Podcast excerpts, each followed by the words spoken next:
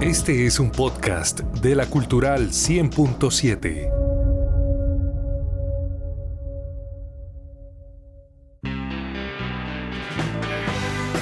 En Opina Santander es el momento de fútbol vinilo con Freddy Josué Niño.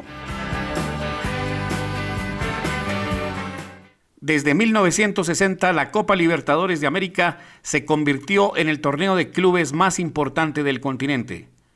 Contando la actual edición, ya son 62 las versiones en las que se han reunido los mejores equipos de Sudamérica, pero son incontables los capítulos en los que han quedado consignadas historias inolvidables, emocionantes y en algunos casos épicas. Hoy se cumplen 45 años exactos del final de una edición que quedó marcada con un hecho que entristeció al fútbol mundial, un hecho luctuoso cuyo dolor se mezcló con el bálsamo de la victoria y que marcó para siempre el primer título copero logrado por el gran equipo azulao de Brasil, el Cruzeiro de Belo Horizonte. Con mucha música, algo de melancolía, pero con mucha emoción, hoy vamos a recordar a ese delantero movedizo que viajó a la eternidad, no sin antes contribuir con sus goles a la consagración continental del Cruzeiro. Hoy enviamos un saludo y un abrazo de gol a la memoria de Roberto Batata. Bienvenidos a Fútbol Vinilo.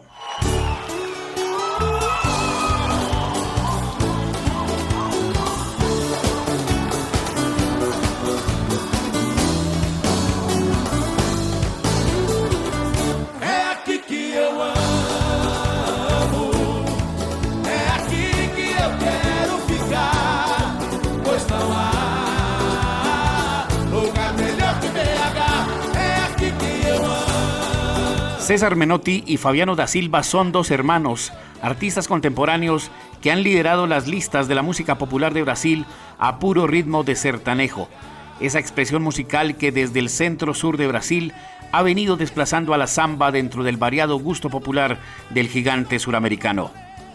A todo pulmón los hermanos da Silva le gritan al mundo que no hay mejor lugar que Belo Horizonte, esa pujante y hermosa capital de Minas Gerais, fundada a finales del siglo XIX y convertida hoy en uno de los polos industriales, agrícolas y mineros más importantes de Brasil.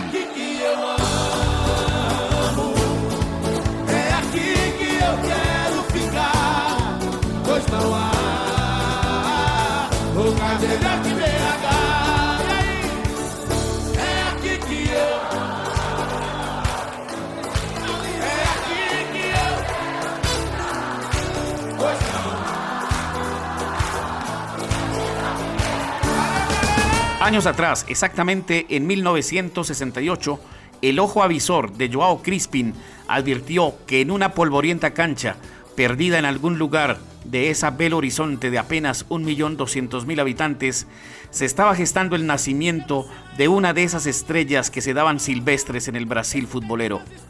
Roberto Monteiro era el nombre de ese morenito que hacía las delicias del respetable huyendo de los defensas rivales con picardía, velocidad y transformando sus potentes remates en goles para la humilde divisa del Banco Real. Después de cada victoria, Crispin notó que Roberto, cada vez que podía, se recompensaba con una buena porción de papas fritas. Era tal su adicción que su descubridor, cual sacerdote en ritual de iniciación, lo bautizó como Roberto Batata. Gracias a su juego y capacidad goleadora, ese particular nombre empezó a sonar tan fuerte que no tardaría en llamar la atención del equipo más emblemático de Belo Horizonte, un verdadero coloso del fútbol brasilero.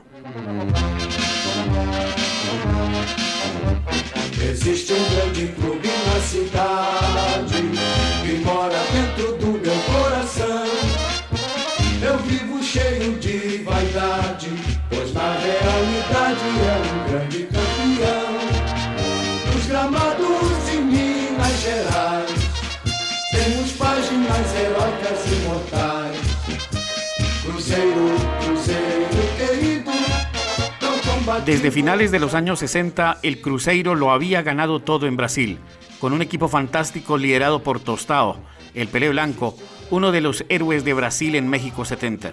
En 1971, la vida de Roberto Batata dio un giro sustancial al firmar con el todopoderoso equipo de Belo Horizonte.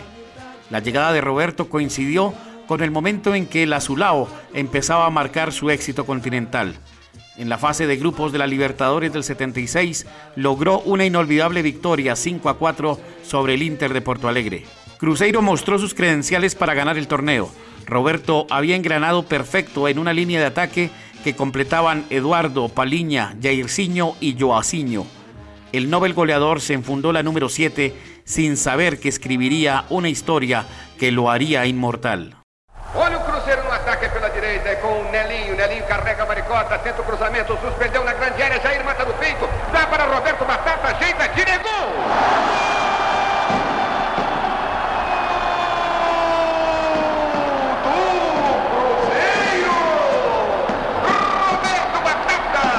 El Azulao avanzaba raudo hacia el título y con el concurso de Roberto, quien se había hecho presente en el marcador y selló la goleada 4 por 0 sobre la Alianza en el Estadio Matute de Lima. A su regreso en Belo Horizonte, dada la superioridad mostrada en el triangular que completaba Liga de Quito y con la final a la vista, el técnico Cecé Moreira autorizó unos días de permiso para el equipo. Roberto aprovechó para conducir hacia Tres Corazones. Quería celebrar con su esposa Denise y el pequeño Leonardo de apenas 11 meses.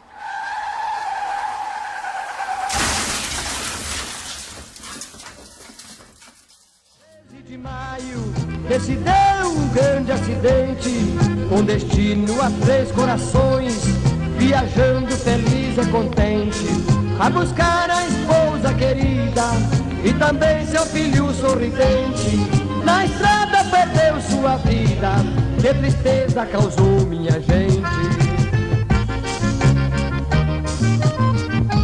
La voz entrecortada de Gaucho Alegre recordó el triste episodio. Al parecer, el pequeño Chevet picó tan rápido como su dueño, o pudo ser que el sueño le ganó la partida al brillante atacante del Cruzeiro. Lo único cierto es que esa noche del 13 de mayo del 76, el auto del número 7 se estrelló violentamente contra un camión. Roberto Batata murió en el acto y el mundo del fútbol se sacudió. Seis días después, y luego de un sepelio conmovedor, la camiseta número 7 se hizo presente en un costado de la cancha del Minerao.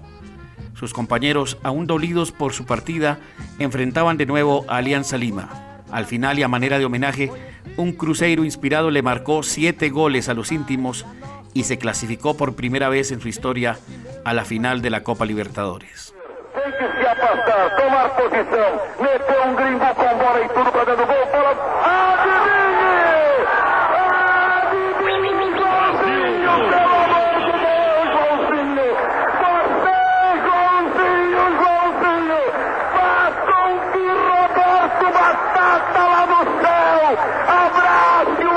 Liberdade!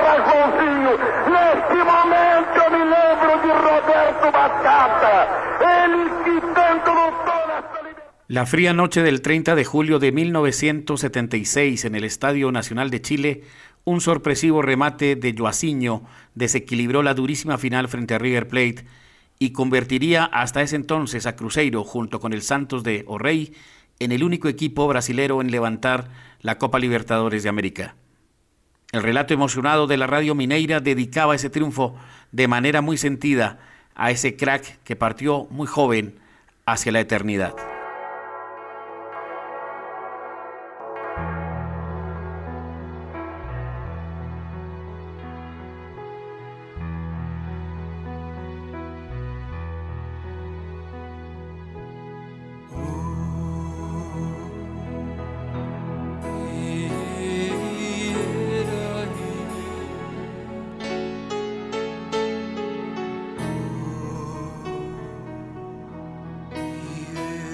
Con la incontenible emoción de sentirse campeón, todo el plantel de Cruzeiro se unió en oración por el goleador ausente, aquel puntero veloz de sonrisa genuina que dejó a manera de legado 106 goles con el azulao y que en su paso por esta dimensión aportó tres goles en la historia de la selección brasilera.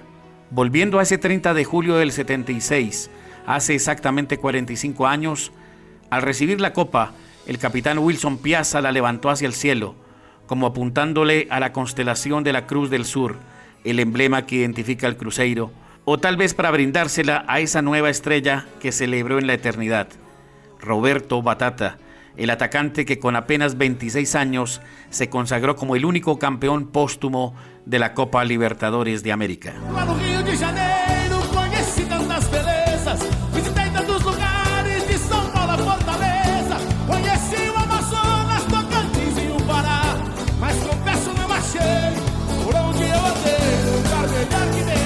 Hoy, justo en el aniversario 100 de su fundación, el presente del Cruzeiro no es el mejor.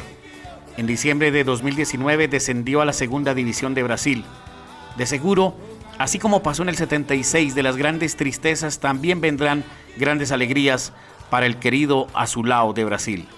Con la edición de Oscar López y con el deseo sincero porque tengamos un mejor país para todos, los dejo con César Menotti y Fabiano da Silva, quienes a ritmo de sertanejo le aseguran al mundo que no hay mejor lugar que esa ciudad futbolera, Belo Horizonte. Soy Freddy Josué Niño. Los espero el próximo viernes con más Fútbol Vinilo.